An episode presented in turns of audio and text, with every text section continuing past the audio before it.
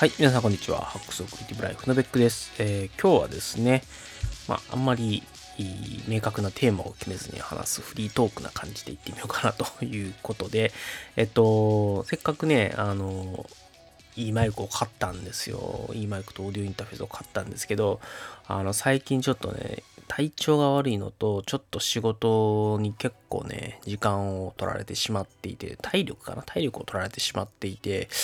なかなかね、ちょっと収録ができてなかったんで、なんかとにかく撮ろうということで、えー、始めております。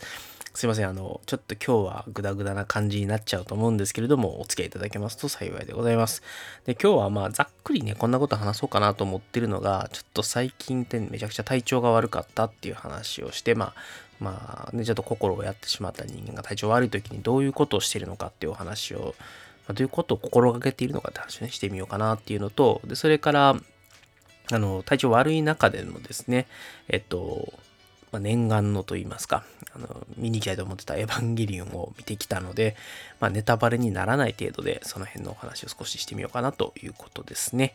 で、最後に、うんと、まあ、なんか、ちょっと体調悪くてエヴァ見ましただけだとなんか寂しいので、あ最近、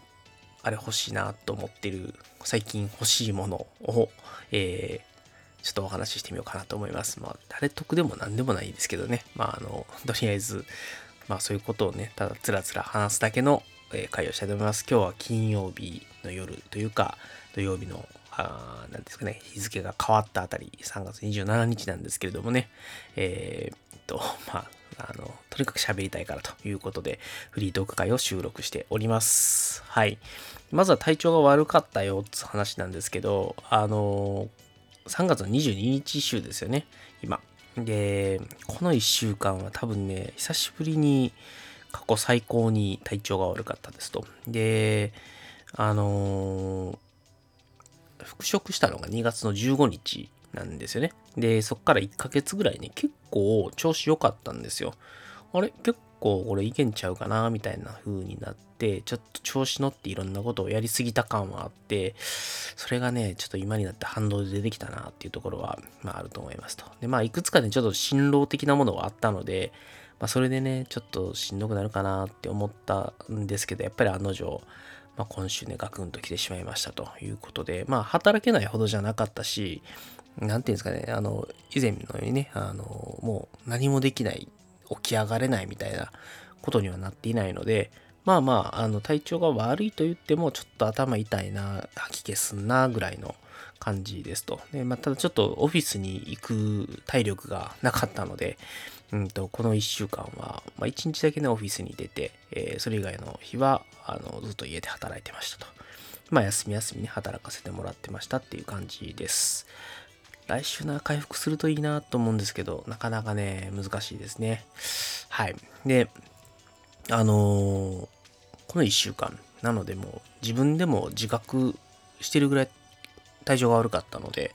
まあ、どうやったらね、あの、こういう状態の自分とうまく付き合えるかなっていうのを、まあ、いい機会だから、ちょっと実験してみようと思って、まあ、実験というとあれですけどね、あの、いろいろ試してみようと思ったんですけど、とにかくまずは、あの、やったことなんて純粋に2つだけなんですよ。1つは、えー、もう寝るということ。で、もう、なんか、いろんなことやりたがりなんで、夜とかね、あの、ちょっとでも時間できたら、なんかやったろっかな、みたいな感じで思っちゃうんですけど、今週ばかりはね、ちょっとそれを封印して、というよりは、もう、例えば子供を寝かしつけましたっていうと、そのまま寝落ちすることもあったし、あの、子供の寝かしつけで寝落ちしなかったとしても、なんかやろうかなと思ってパソコンの前座ったらもう、なんかね、あ、ダメだな、今日は、と思って、も今日は寝ようと思って、はい、とにかく寝ました。で、もうそういう時はね、もう諦めて寝るか、ダラダラするか、かなというところがあったんで、あの、ちょっとね、えっと、漫画とかを読んでみようということで、ちょっと漫画を読んだりしましたけど、あの最近読んで面白かった漫画、これ全然話すつもりなかったんですけれども、最近でもね、ほんと今日たまたま見つけた漫画がめっちゃ面白かったんで、あのちょっと紹介しておきたいなと思うんですけど、あの、パリピ孔明っていう漫画を LINE 漫画でちょっとたまたま見かけて、あの、三国志好きな人はもうめちゃめちゃ面白いと思います。あの、いろんな三国志のエピソードとか、孔明の策というかね、孔明の罠をですね、あの、現代の、まあそういう DJ というか、うん、なんでか、クラブミュージックシーンの あのサクセスストーリーな感じを孔明が実現するみたいな話なんですけど、これはね、あの、まあ、どっちかというと三国志好きだと、こう、ちょっとクスッと笑えるみたいな感じで、あの、本当にね、名作でも何でもないと思うんですけど、あの、このバカらしさと三国志好きのこう、ツボを、こう、くすぐってくる感じがね、最高なので、ぜひ皆さん読んでみてください。三国志好きの人は読んでみてください。はい。とかね、まあ、あとは、魔法使いの嫁っていう漫画が、Kindle でね、えっ、ー、と、ちょっと安売りされていたので、それを買って読んでみたりとかっていうことを、確かこの1週間はやってたなということで、まあ、あの、とにかく寝ると。もう諦めて何もせずに寝ようと。で、えっと、寝るまでの間にやってたことはもう漫画を読むということをやってましたという感じでした。で、まあ、もう一個はあれですよね。あの、勤めて外に散歩をしに行くということはやりましたね。はい。あの、桜がちょうど綺麗な時期なんで、あの、うちね、あの、横浜の南区っていうところなんですけど、あの、大香川っていう川があって、その川沿いに桜が、ま、非常に多く植えられているんですね。で、結構有名な、あの、大香川のプロムナードっていうやつがあって、まあ、その、桜をですね、えー、見ながら散歩ができるので、まあ、ちょっと晴れた日というかね、雨降ってない時には、うんと、ちょっとふらふらっと大川の方に行って散歩をして、まあ、気分を変えていくということをやってたんで、えー、ちょっとね、最初2つだったけど、3つですね、えっ、ー、と、やってたことは、えー、もうとにかく寝る。もう、で、もう早起きとか、朝活とかそんなの一切やらない。とにかく寝て、えー、自分がもう満足するまで寝るっていうことをやりましたと。で、それから、えー、ダラダラするということで、漫画を読んでましたと。で、それから、えっ、ー、と、散歩をするですね。まあ、桜を見て散歩をしてましたっていう感じですね。で、そう。で、ちょっとね、一個、なんていうのかな、まあ、物悲しいじゃないですけれども、あの、今、子供が次の4月から小学生になるんですね。で、そうすると、保育園に送り迎えするのが、もうあとちょっとなんですよ。もう本当に今日で、えっ、ー、とね、来週3日間しかないんですよね。なんで、ちょっと寂しいなという思いもありつつ、で、子供、まあやっぱりこの給食期間もそうだったんですけど、子供を保育園に送った後に、えー、保育園がちょっと家からだいたい歩いて3、40分のところなんで、えっと、電車で行ったら15分ぐらいで着くんですけど、歩いたら40分ぐらいかかるんですよね。で、その道をこう、子供を送った後にとぼとぼ歩いて帰ってくるっていうのが、まあ、ほぼ給食期間中の日課だったので、まあなんか、うん、本当にこの3ヶ月ぐらいの間に、えー、めちゃめちゃ、本当になんだろうな、まあ、ほぼ給食期間中は毎日歩いてたので、うん、どんなもんかな、多分40回以上は散歩してるんじゃないかなっていうぐらいの感じなんですけれども、うん、なんで、まあ、それがあと3日子供の送り迎えをしたら、もう、なんですかね、子供を送ってその後散歩して帰ってくるみたいなのがなくなるのかって思うと、なんかちょっとこう物悲しさを感じながら、まあ、もっとね、子供がこう、ね、卒園して小学校に上がるっていうことは、すごい嬉しいことだし、めでたいことなんだけど、まあなんか、今までのね、生活っていうのが、一つ終わりを迎えるっていうこと自体は、まあ、少し寂しさを感じるというところが、まあ、ある意味でね、えっと、卒業みたいなもんですよ。子供は卒園したんですけども、僕にとってもそういう送り迎えをする。まあ、その小学生になったから送り迎えいらなくなるわけじゃなくて、小学1年生の壁とかっていう、よく言われますけれども、子供を学童保育に預かってもらって、まあ、それを迎えに行くっていうことをやるっていうので、まあ、引き続き、まあ、子供の送り迎え自体はあるんですけれども、まあ、なぜ徒歩5分以内で小学校に着くので、うん、なんか、とかね、その学童のところも、まあ、ちょっとだけ離れるんですけど、10分かかんないぐらいなんで、あの、いつも子供と遊んでる公園のところにね、学童の施設があるんで、あの、なんか、まあ、本当に近所で全てが完結するようになるっていうので、まあ、ちょっと今までみたいに、えー、送って散歩して帰ってくるみたいなのがなくなるということで、まあ、一つ区切りやなという感じではあります。はい。ということで、まあ、でやっぱり話してるうちにね、だんだん脱線していくんですよね。で、これって、まあ、これはこれで一つ、あのフリートークの醍醐味でもあると思うので、まあ、たまにはこういうこともね、やってみようかなと。喋ることをね、パリッと決めて、えー、うまく喋れなかったら問い直すみたいなことをやるんじゃなくて、まあ、つらつら思う、思うがままに話すということをやるっていうのもいいかなと思った次第です。はい。で、えっ、ー、と、次に、エヴァを見てきたという話ですけれども、あの、もう、新エヴァンゲリオンね、あの、映画館で見てきました。あの、このね、新劇場版のシリーズは全て映画館で見たんですけれども、やっぱりね、や最後、まあ、来るものがありましたねっていうことと、あの、あんまりね、ちょっと、こう、感想というかね、まあ、どうだったみたいな話は、ツイッターでも上げないようにしてたんですよ。で、えっ、と、なんでかっていうと、僕自身が、その、これを見た後に、ちょっといろいろ、こう、思うところがあったみたいな感じなんですよね。で、あの、それをなんか他の人がどう感じたかとか、あれはこうだったみたいな講釈を聞きたくないなと思ったんですよ。なんで、えっと、僕もそれが自分がやられたら嫌やなと思うことは他の人にはやりたくないということで、あの、あんまりね、どうだったかとか、あの、っていうことは言わないようにしようかなと思ってます。で、まあ、なので、感想というとあれなんだけど、うん、やっぱりね、一言で言えば、なんか、自分の中のエヴァンゲリオンのこうおしまいというものをうまく決着つけさせてくれたっていうところで、あのー、これね、多分本当に人それぞれであの映画の感じ方全然ちゃうんちゃうかなみたいなのはやっぱりあるので、うんまあ、そこはね、やっぱりこう今まで、まあ、テレビ版からね、新劇、まあ、劇場版の何個か作品を見て、で、新劇場版見てっていうので、まあ、来てる人であれば、まあ、やっぱり何かしらね、こう、思うところがきっとあるというか、うん、あるんじゃないかなと思います。で、ちょっとね、特徴的だったと感じたところが、普通、こう、映画館の映画が終わった後って、こう、ちょっとすぐざわざわってするんですけれども、あの、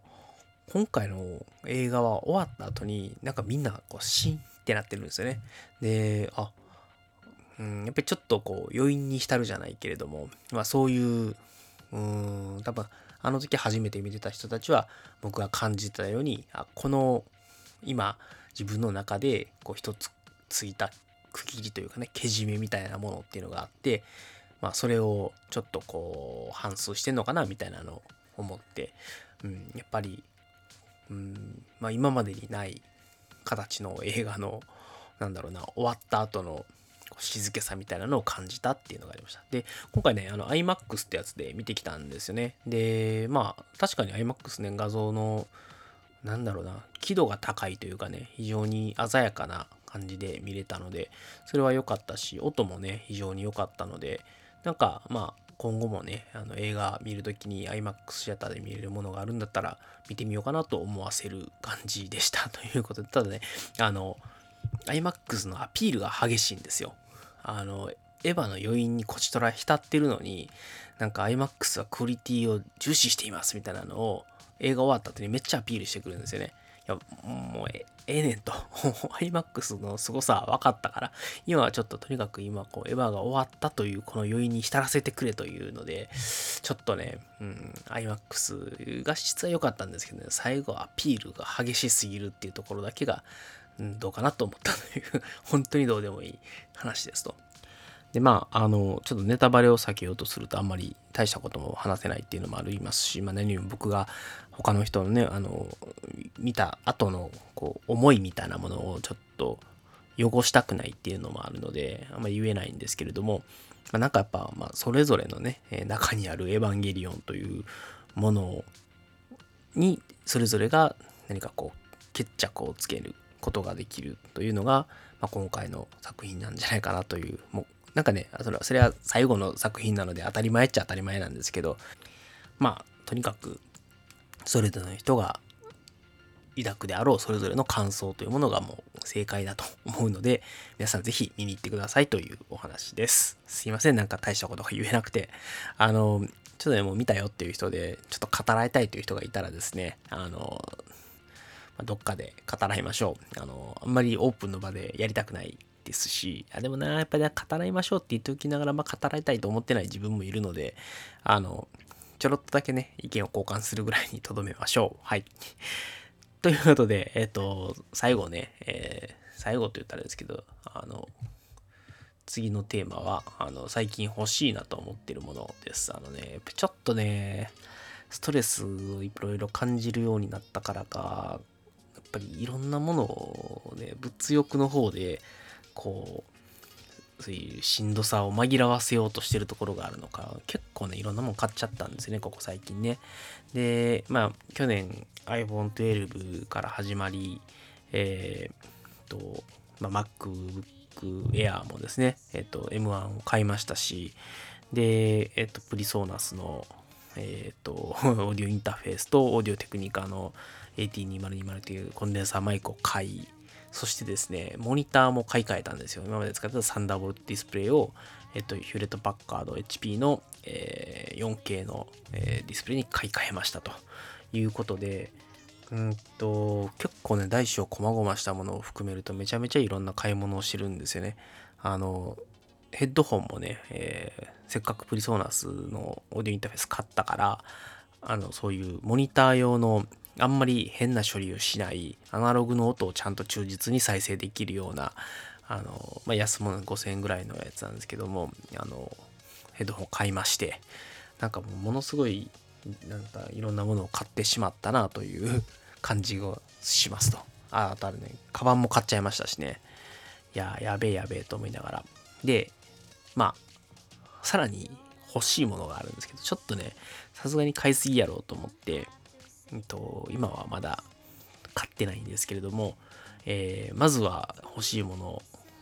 第1位ではないんですけど、まあ、結構欲しいな次に多分買うだろうなと思ってるのがあのモニター用スピーカーっていうのをね買いたいなと。ハイレゾに対応したモニター用スピーカーというものを買いたいなと思ってます。あの今使ってる Bluetooth のね、えー、とスピーカーも音いいんですけどやっぱりあの Bluetooth で飛ばしてる音と、そのオーディオインターフェースから出てくるハイレゾの音を、ハイレゾ対音源で聞いた時の違いがあまりにもでかすぎて、そうかと。やっぱり、えっ、と、まあ、ちゃんと音っていうのは、いいものを使うといい音が鳴るんだなという当たり前のことに今更ながら気づかされたので、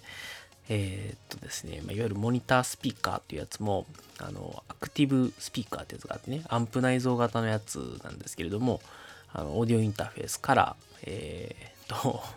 オーディオの線を直接ぶち込んでですね、えー、聞けるやつを買いたいなと思ってます。まあ、今、オーディオインターフェースから出てくる音、モニター用のヘッドホンでしか聞けないので、やっぱスピーカーがあれば、あのハイレゾの音楽をスピーカーから聞けて、ちょっとハッピーになれるんじゃないかなっていうのを感じてる次第です。ただね、ちょっと Amazon Music のそのウルトラ HD に対応してるやつね、えっと、ずっと契約し続けるかわからないんで、もう、まあ、ハイレゾの音源は諦めて、えー、とにかく、あの、普段は Bluetooth のスピーカーで聞きながら、あの、いい音聞きたい時だけヘッドホン使うっていうのでも、まあいいかなっていう気もちょっとしてるんですけど、まあただやっぱちょっとスピーカー欲しいなと。1万5000円ぐらいのね、えっ、と、やつが欲しいんですけど、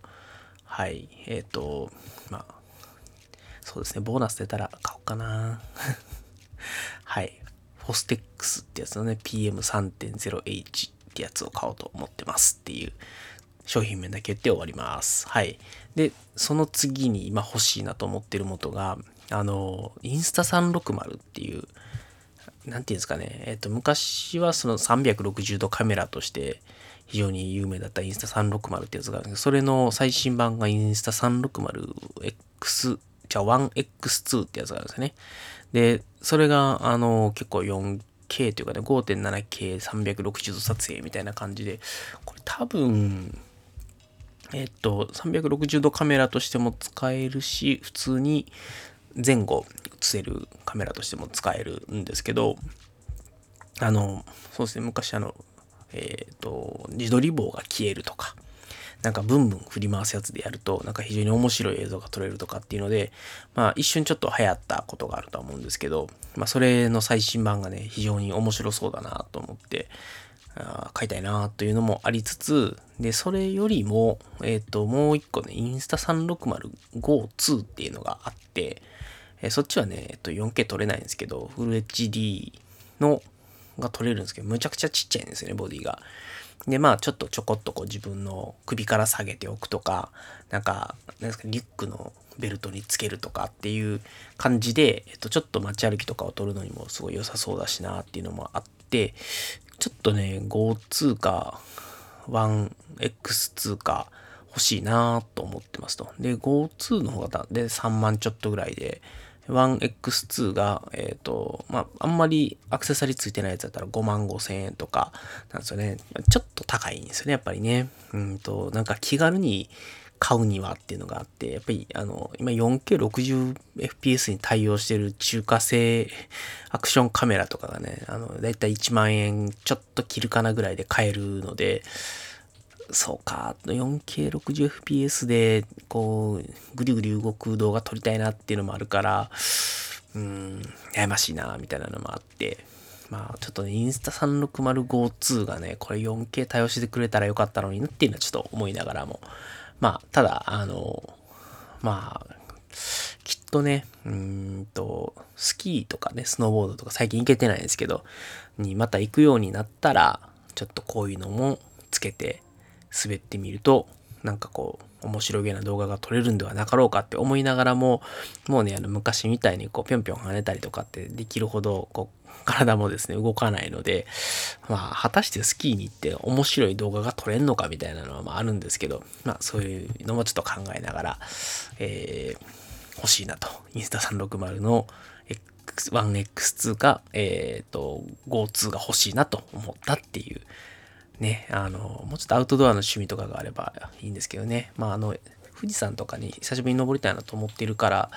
まあそういうのの動画を撮ってもいいのかもしんないしね、タイムラプス動画みたいな感じで。まあ、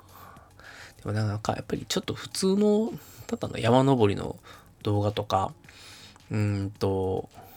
スキーの動画とかが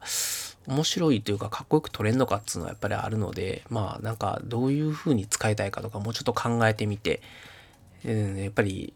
1X2 がいいなとか GO2 がいいなとかっていうのをちょっと考えてみようか。まあ、あるいは中華製の1万円の 4K60fps が撮れるやつでいいやってなるかもしれないなっていうのもあるので、もうちょっとね、よくよく考えてみたいと思います。えっ、ー、と、この辺、もし詳しい人いらっしゃったらですね、ぜひ教えてください。はい。で、次に欲しいなと思ってるもの。で、これはね、本当にね、いつ買えるかさっぱり自分でもわかんないんですけど、あの、一眼のカメラで動画に強いやつが欲しいなと思ってますと。で、えっと、まあ、僕もともとニコン派なんで、ニコンのカメラといえば、まあ、あの、Z6-2 っていうのがね、あの、非常に、まあ、そこまでむちゃくちゃ高くなくて、えー、フルサイズで撮れるミラーレスの、えー、動画に強いカメラなんですね。で、まあ、あの、もともと Z6 っていうのが、まあ、非常にですね、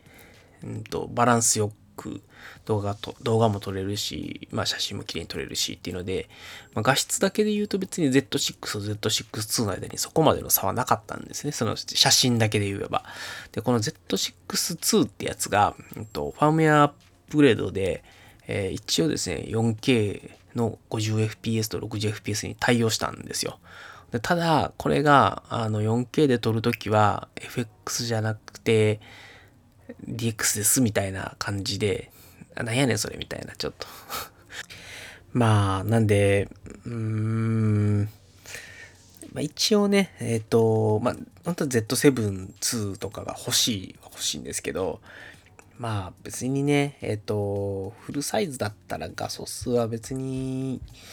まあね、2000、何倍だっけ ?2450 万画素なんですね。Z6 が。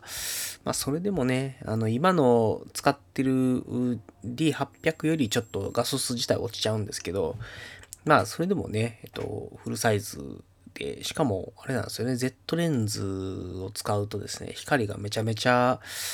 いっぱい取り込めるっていうのもあるから、まあ、そういうところも考えて、まあ、別にね、えっと、まあ、無理にね、あの、最高画質のフラグシップモデルを買わなくてもね、いいかなっていうのはあるので、まあ、Z6-2 欲しいなって思いながらも、まあ、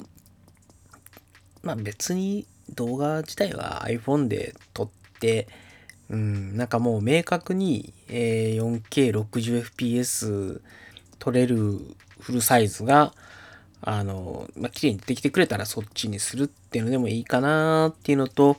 まあ、ね、ニコンももう多分 D ほにゃららじゃなくて Z シリーズの方に軸足を移していきそうな雰囲気なんで、まあもしかしたらね、D800 と、あの、今持ってる、うんと、F マウントっていう、今のね、えっと、ニコンのフルサイズ一眼レフの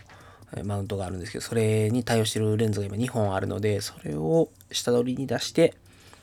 まあ、Z6-2 に乗り換えるか、まあ、その後継モデルがね、出てきて、4K60fps を FX のセンサーでちゃんと撮れるというものが出てきてくれたら、まあ、乗り換えるでもいいかなとかっていうのは言いながら、まあ、いずれにしてもですね、あの、もう今、あの、ね、ここでカメラの買い替えまでやっちゃうとですね、まあ、多分さすがの奥さんもですね、もうぶち切れる可能性があるので、あの、ちょっとやっぱり家計を鑑み、えっ、ー、と、まずは、あの、ちょっとカメラは、もう1年ぐらい待とうかなと。で、まあ、あと1年ぐらい経って、ちょっとそろそろ動画 iPhone じゃなくていいカメラで撮りたいなって思い出したら、まあ、まあ、動画用にちょっと一眼を変えるというのもありかなという気はしています。ということで、えっと、まあ、最近欲しいものということで、えっと、まあ、オーディオインターフェースから出せる、えー、モニター用のスピーカーですね、えー、フォレックスっていうところの、えー、スピーカーが欲しいですよっていう話と、でそれから、えー、っと、インスタ360の 1X2 か GO2 ってやつが欲しいですよっていうお話。で、えー、最後、ニコンの、ニコンじゃない、ニコンのカメラが欲しいというよりは動画に強い一眼レフじゃない、ミラーレス一眼か一眼レフか、その辺が欲しいなっていう話をしました。えっと、ね、一回あれだよな、この辺のカメラに詳しそうな人を捕まえて、どのカメラを買うべきかって話を、まあ、聞いてみようかな。いやー、なんかね、やっぱり今の僕の使用用途というか、こういう風に使いたいっていうのを考えると、どう考えても多分なんですけれども、うんと、アルファ7なんですよね、本当はね。はい。分かってます。分かってるんですけど、アルファ7 3がいいのが分かってるんですけど、もう僕はやっぱり長年ニコンを使ってきたのでニコンを使いたいという感じです。はい。えっ、ー、と、大半の人にとってはどうでもいい話だと思います。はい。はい。ということで、えっと、今日はですね、もうフリートークということで、まあ、つらつら、あの、今週1週間は体調が悪かったので、いっぱい寝たよとか、あの、漫画読んでダラダラしてたよとか、あと散歩してましたよって話をしましたと。で、それからエヴァンゲリオン見てきましたよっていうんだけど、あんまりちょっと感想をね、あの、あんまりこう言い過ぎて他の人の感想を怪我したくないっていうので、えー、あんまり僕は語れなかったんですけど、見てきましたって話をしました。で、最後、最近欲しいものとして、えー、いくつか挙げさせてもらいました。ということで、えっ、と、まあ、たまにはね、こういうフリートークをやって脱線しつつ話していくっていうのも、まあ、いいストレス発散になるかなと思うので、えー、今後もたまにこういうことをやっていこうと思います。えっと、まあ、あの、ぜひですね、お付き合いいただければ幸いでございます。ということで、最後、えー、締めですけれども、こちらの番組、ベックスハックスレディでは皆様からのご意見、ご感想、お悩み相談等々お待ちしております。あの、ここ最近ですね、えっと、マイクを変えたっていうこともあって、結構、あの、音が良くなったっていうコメントをいくつかいただけて、非常にですね、嬉しいなと思ってます。あの、本当にね、あの、内容じゃなくて、音良くなったなとかっていう、本当にそれで全然ですね、僕としてはもう超嬉しいのでですね、ぜひ、えー、何かしらご研究、言及をですね、いただければですね、えー、喜びさんで、ポッドキャストやり続けると思うので、よろしくお願いします。はい。ということで、いやー、来週は元気になれるといいなと思いますっていうのと、えっ、ー、と、もうちょっとね、と頻度を上げていければなと思ってますので、今後ともよろしくお願いします。それでは皆様、さようなら。